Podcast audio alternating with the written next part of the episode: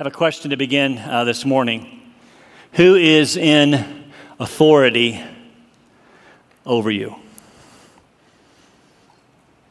In a country which holds liberty and independence as two of our highest values, who, if anyone, is in authority over you? Certainly, the violent protests over the past few months have brought that question to the fore. Are, are governing authorities over us? Are police authorities over us?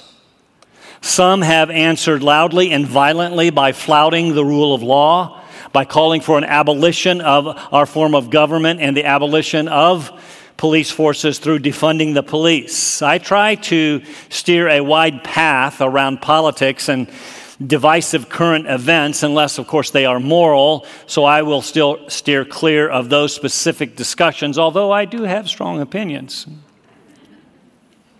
My question is simply this Who, if anyone, is in authority over you? Let's bring it a little bit closer to home since I suppose most of you have yet to throw a, rock, a, brick through the courthouse, and most would stop if you saw blue lights in your rearview mirror. You, you should. It, for example, if you still live at home, let's say you're under the age of 18, are your parents in authority over you? The answer is yes. if you are at school starting week after next, sorry to remind you, kindergarten through college, I suppose, are teachers and professors in authority? The answer is yes. If you work a job, is your supervisor an authority? Put all that together, meaning, do, do, we, do you have to do what parents and teachers and supervisors and governing authorities say, barring illegal or immoral demands? What about the church?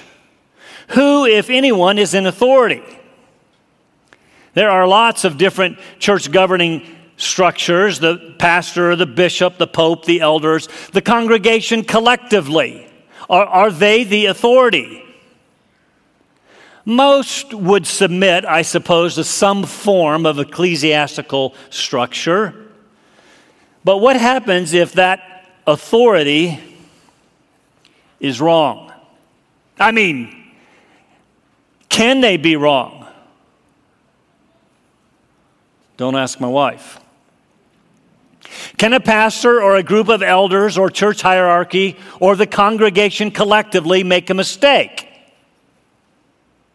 So the answer is yes. So who or what then is the ultimate authority? Now, most of us, as believers in Jesus, would agree that ultimately God, through the person of his son Jesus, is the head of the church.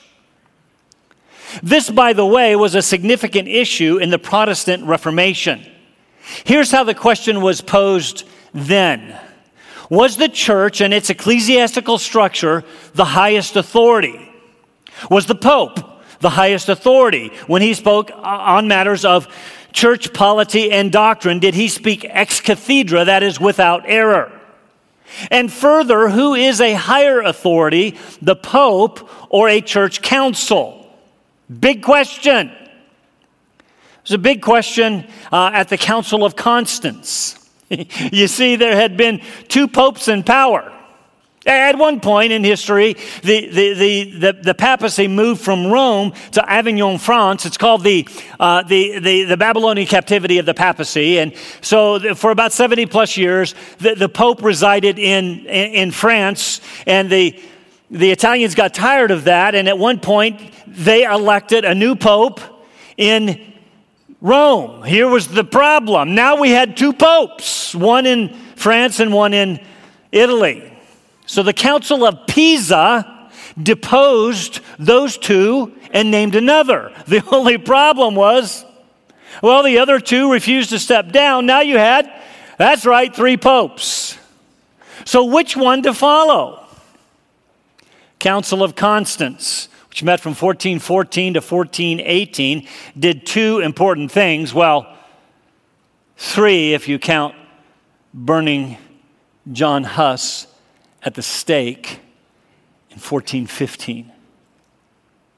Very interestingly, some of his final words were 100 years from now, 1415, 100 years from now, a swan will arise whose reform you will not stop. And in 1517, 102 years later, Martin Luther, whose family crest was a swan, arose and posted the 95 Theses. Well, two important things they did. First, they deposed all three popes and named the next pope. Fortunately, this time the other three stepped down. And second, the council declared this is very interesting the council, they were a higher authority than the pope. So now, who is the highest authority in the church? Well, along came the reformers about 100 years later and said, well, neither one. The council got it wrong. Our highest authority is not church structure, but Scripture. It was one of the five solas of the Reformation sola scriptura, sola fide, sola gratia, solus Christus, and sola deo gloria. Translated, that is, Scripture alone, faith alone, grace alone, Christ alone, to God's glory alone. I want to make sure that you understand what I'm saying. Yes, Jesus is the head of the church, this church. And he has left those in authority to govern his church in this church, namely the elders. But those elders are in submission to the scripture. Meaning it is not it is not that the scripture is the scripture is subject to the church Rather, it is the other way around. The church is subject to the scripture. You see, God is the head of his church, and he has left our Bibles as our ultimate governing document.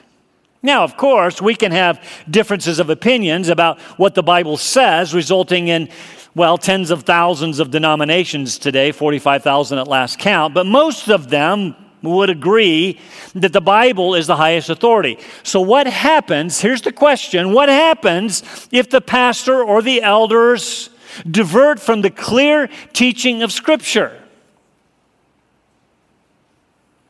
Has it ever happened? Hmm. Then the authority granted by Christ through his Scripture no longer remains with this now biblically bankrupt leadership. Such was the case in the churches to which Peter wrote in his second letter.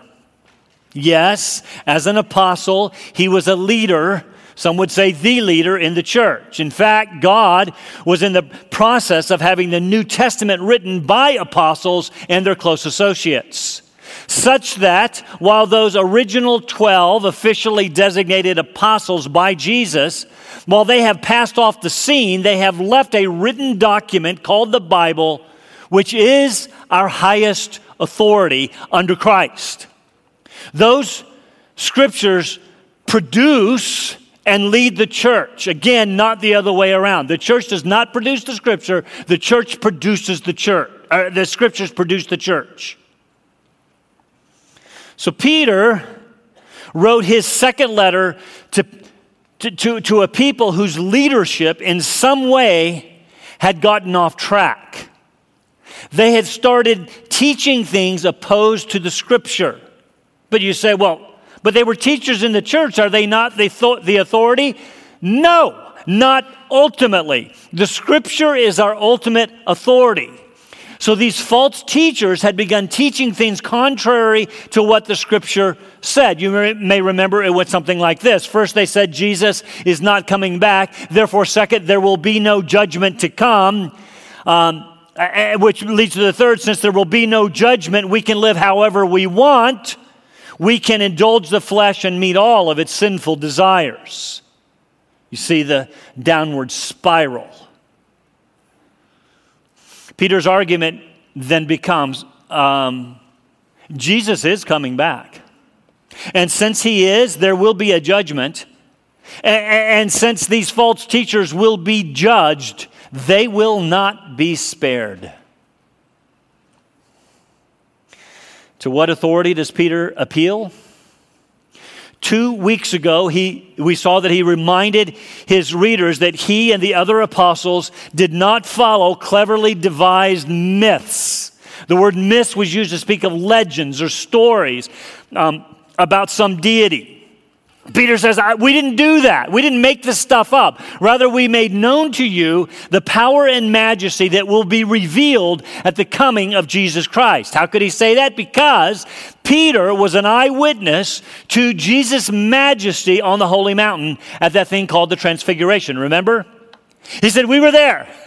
James and John and I were there when we saw Jesus transfigured before us. In that moment in time, the veil of his flesh was pulled back, and we saw his clothing and his face transformed to become brighter than the, moon, than the noonday sun. We heard the voice of the majestic glory, that is the Father from heaven, saying, This is my beloved Son in whom I am well pleased. And, we know that this was just a picture, a, a prefigurement, if you will, of what it will be like when Jesus comes back in full display of his glory. We were witnesses, he said, we saw it witness number one. Now, you remember that the Old Testament law of Moses, Deuteronomy 18, 19, I can't remember which chapter, required the testimony of two witnesses for something to be established or affirmed. Jesus referenced that when he taught on church discipline in Matthew 18. Remember, he said, if you see a brother or sister sinning, go and confront them. If they refuse to listen to you, take one or two witnesses um, to confirm the, the, the, the challenge, quote, so that by the mouth of two or three witnesses every fact may be confirmed. So, Peter, having stated the first witness, that is, the apostles were eyewitnesses to Jesus' majesty on the holy mountain, he now turns his attention to the second witness 2 Peter chapter 1 verses 19 to 21, the prophetic word of God. I love these verses. Look at them with me. 2 Peter chapter 1 verse 19 says, just in case you're wondering why I'm so excited already. So we have the prophetic word made more sure to which you do well to pay attention as to a lamp shining in a dark place until the day dawns and the morning star arises in your hearts. But know this first of all that no prophecy of Scripture is a matter of one's own interpretation.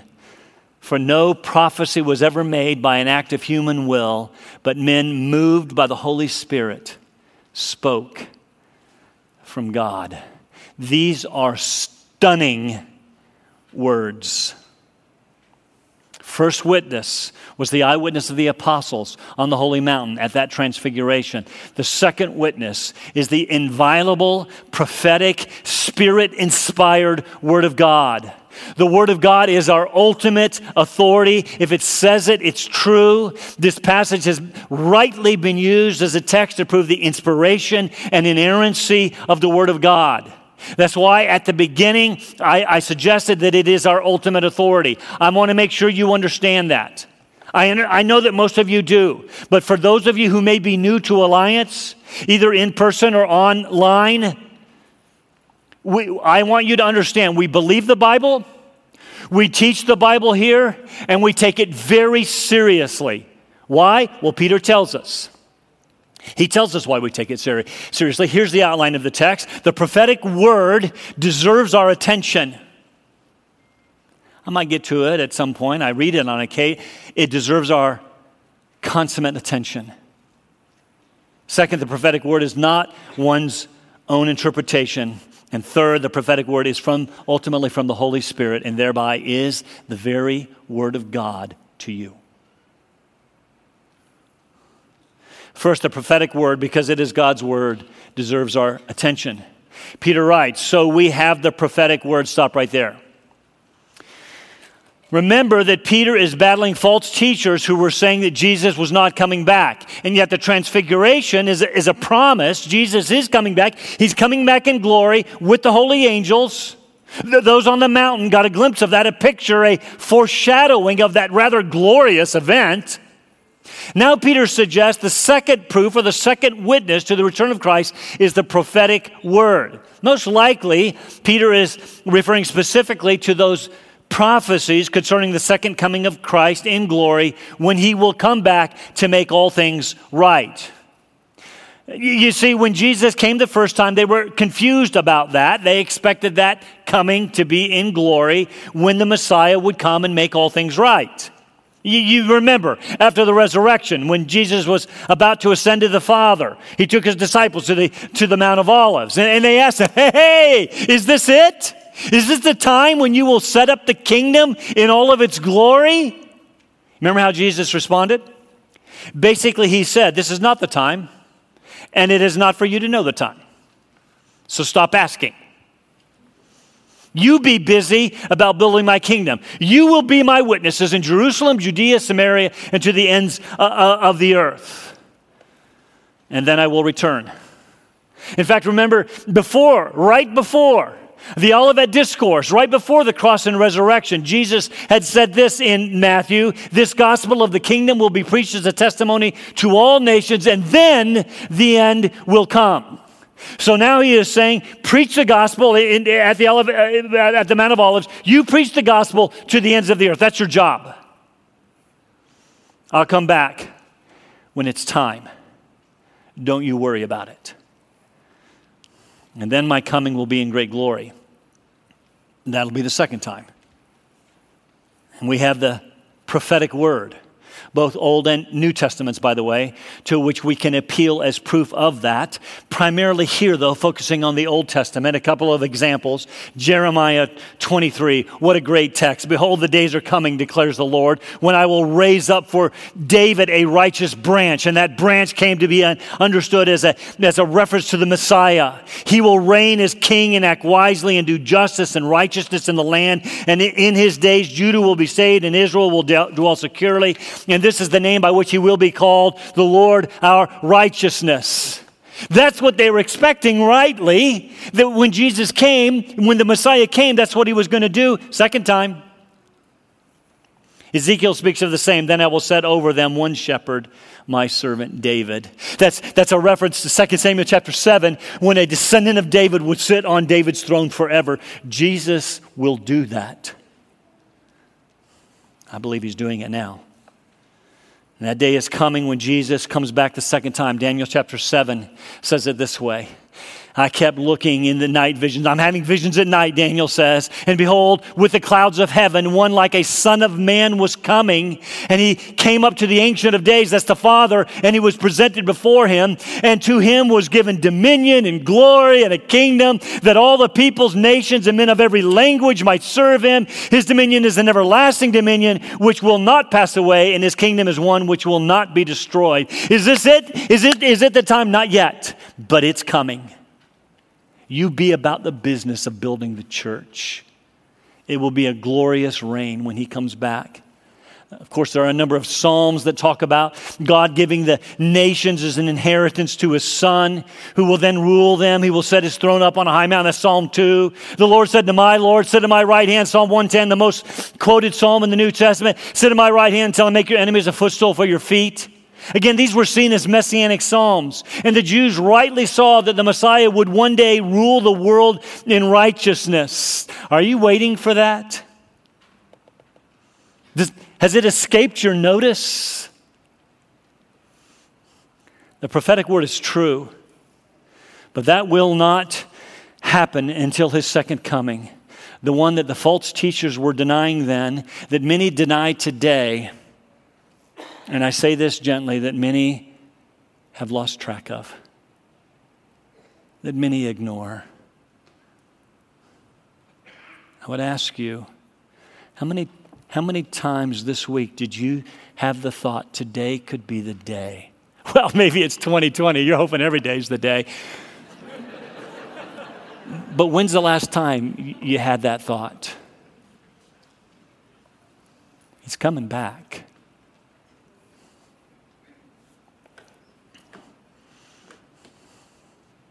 Peter says, You would do well to pay attention to, to the prophetic word as to a lamp shining in a dark place. The word of God is spoken of often as a light shining in darkness. Psalm 119 Your word is a lamp to my feet and a light to my path. Would you think about that for just a moment? 2020. If there was ever a time people needed hope in despair, light in darkness, it is now. There's been much discussion about increased depression and suicide and psychological challenges during this time of pandemic and economic depression and social unrest. I want to remind you, brothers and sisters, that we and we alone have the answer. And it's not going to, the answer is not coming in November. We have the answer. Would you first speak it to yourself? Remind yourself we would do well to pay attention to the Word of God. I am, I'm greatly concerned. I, I want to say this very gently, but I'm greatly concerned about the amount of fear that exists even in the church. Why? We have the answer, do we not? Jesus is coming back and he will make all things right, and we will be with him forever. And the word of the gospel is the word of hope to a hopeless, dark world right now. If there was ever a time for you not to hide in your houses, if there was ever a time for you to speak of the hope of Christ, it is now. He is the light of the world. And he said in Matthew chapter 5, You are the light of the world, you are the salt of the earth. What, what good is if the salt just stays in the house in a salt shaker? We are the light of the world to an increasingly dark world. We have the answer. His name is Jesus. How long do we pay attention to this word? Meaning, how long is this word of God relevant? As people decry its irrelevance until the day dawns, speaking of the day of Christ's return. The, the, the, day often speaks of the day that Jesus comes back and the morning star arises in your hearts. What does that mean? It means that when the morning star arises, we will no longer need the prophetic word because we'll know it. Morning star was a way of referring to Venus which appeared at dawn. Absolutely incredible this morning. You know that I come in early on Sunday morning and I, I, I, I walked out this morning because it was still dark and I looked over, uh, I, think it was to the, uh, to the east. I looked over to the east and it, I'm serious, it was the brightest I have ever seen Venus. Thank you, Lord. Thank you for that reminder. The morning star at this time referred to Venus, which appeared at dawn using a, this familiar metaphor, Peter says, Pay attention to the word, stay faithful to the word, believe the word until the dawning of the day of his return.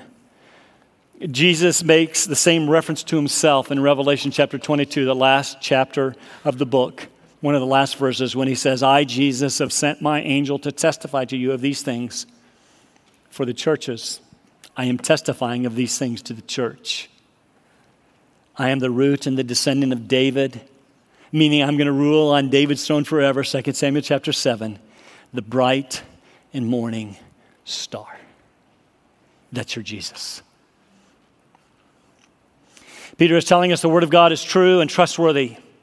Uh, made even more so by the transfiguration. Don't let that bother you. It's not that the word uh, uh, of God needed these eyewitnesses of the transfiguration to be more true. That's not what he's saying. He's simply saying the word is confirmed by this other witness, our witness of Jesus' promised return, Peter is saying. He is saying, listen, the word has been saying it. It's altogether true. We saw it. Believe it. And the day will come when he will return and confirm that the prophecies are true. Peter, then, having mentioned the second witness of the prophetic word, goes on to say two things about it, which are very quickly our second and third points. In verse 20, he says, But know this first of all, that no prophecy of Scripture, stop right there. He makes clear that when he says prophecy, he's talking about Scripture, the holy writings, the graphe, the, right, the, the Bible. Know this no prophecy of Scripture is a matter of one's own, own interpretation. By the way, the Bible was often spoken of generally as the prophecies or the prophetic word. Most agree that Peter here is perhaps widening the scope just a bit. No part of Scripture is a matter of one's own interpretation. Now, what does that mean? Two possibilities. First, he could be saying that the prophet himself does not interpret the Scripture on his own. Or second, none of us have the authority to interpret the Scripture on our own. In, in other words, we cannot make it say what we want it to say. Some of us need to hear that. We cannot make it say what we want it to say. The prophets wrote, and it is our responsibility to study the scripture and understand what they meant by what they wrote. Listen, I want to be very, very clear. There is one true interpretation of every, every passage of scripture. There may be a number of application, but there's only one true. So when you sit in a circle in a small group and say, What does this mean to you? Dumb question. Doesn't matter what it means to you. What matters is, what does it mean? One proper interpretation. Our responsibility to understand what they wrote, not come up with some fanciful interpretation of, of our own. I would say f- further, if you come up, if you're reading a passage of scripture and you come up with something that nobody has ever come up with, with before, you're wrong. Oh, uh, you're wrong. Just stop. Now, while both of those ideas, not a matter of the prophet's own interpretation or a matter of your interpretation are true, Peter seems to be pointing to the first, that no prophet wrote on his own and interpreted on his own. Not only is the scripture inspired by God, its meaning is under the authority of God, meaning we cannot play loose with the Bible. God meant what he inspired and what he and it meant what he said. Can't change the meaning. Don't do that. Dangerous ground.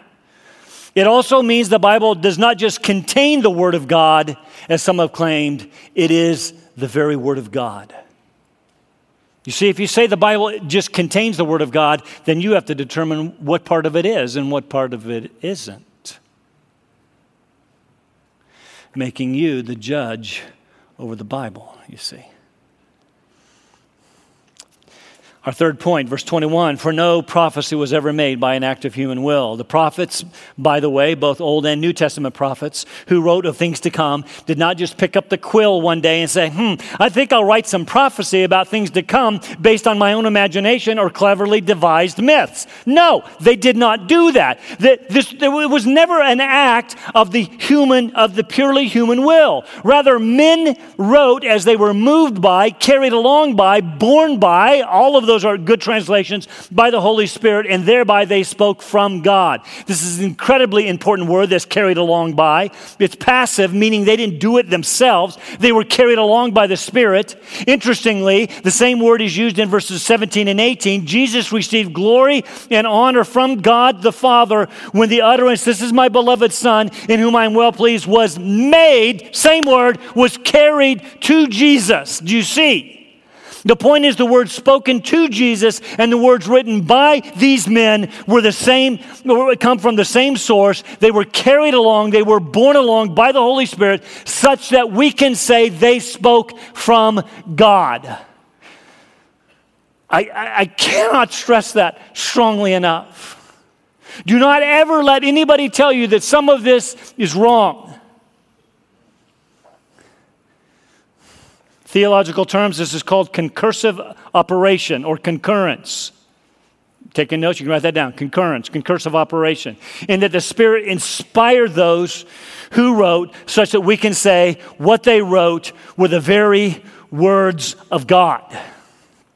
2 Timothy chapter 3, all scripture is God breathed, inspired by God, so that what they produce is exactly what God wanted. Now, this is not to suggest, as some think, that we are saying that they wrote by dictation, that God spoke and they simply listened and wrote as God's secretaries. No, they wrote in their own language and abilities and personalities and style as carried by the Holy Spirit, such that they concurred. There's the doctrine of concurrence. They concurred with the work of the Spirit in their lives.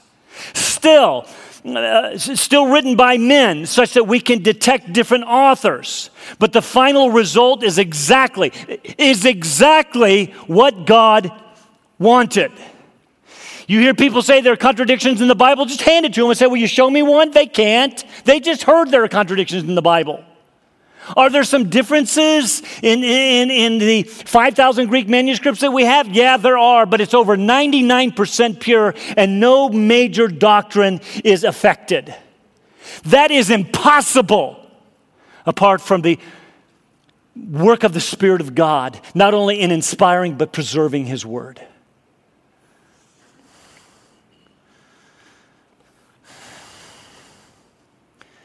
Written by men, such that we can detect different authors, but the final result is exactly what God wanted, which means in the end, we can say the Bible is God breathed, inspired by God, such that it is inerrant and altogether trustworthy, such that we can say the Bible is our ultimate authority.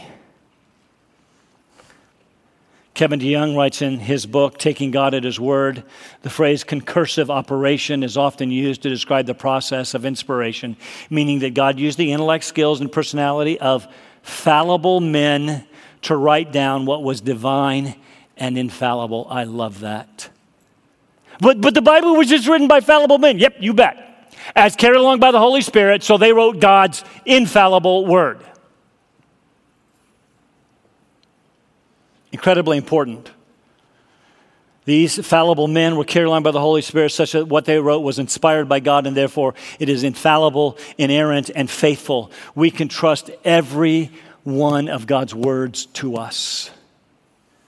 So Peter is writing under the inspiration of the Holy Spirit to say to us, through two witnesses, Jesus is coming back. Therefore, we must live holy lives because judgment is coming. And Peter will now turn his attention in chapter 2, finally, to these false teachers, reminding us that anything, reminding us that anything that contradicts the Word of God is not the authority. I've said it before. If I start teaching anything contrary to the Scripture, I want you to run me out of here. Better yet, just shoot me and put me out of your misery.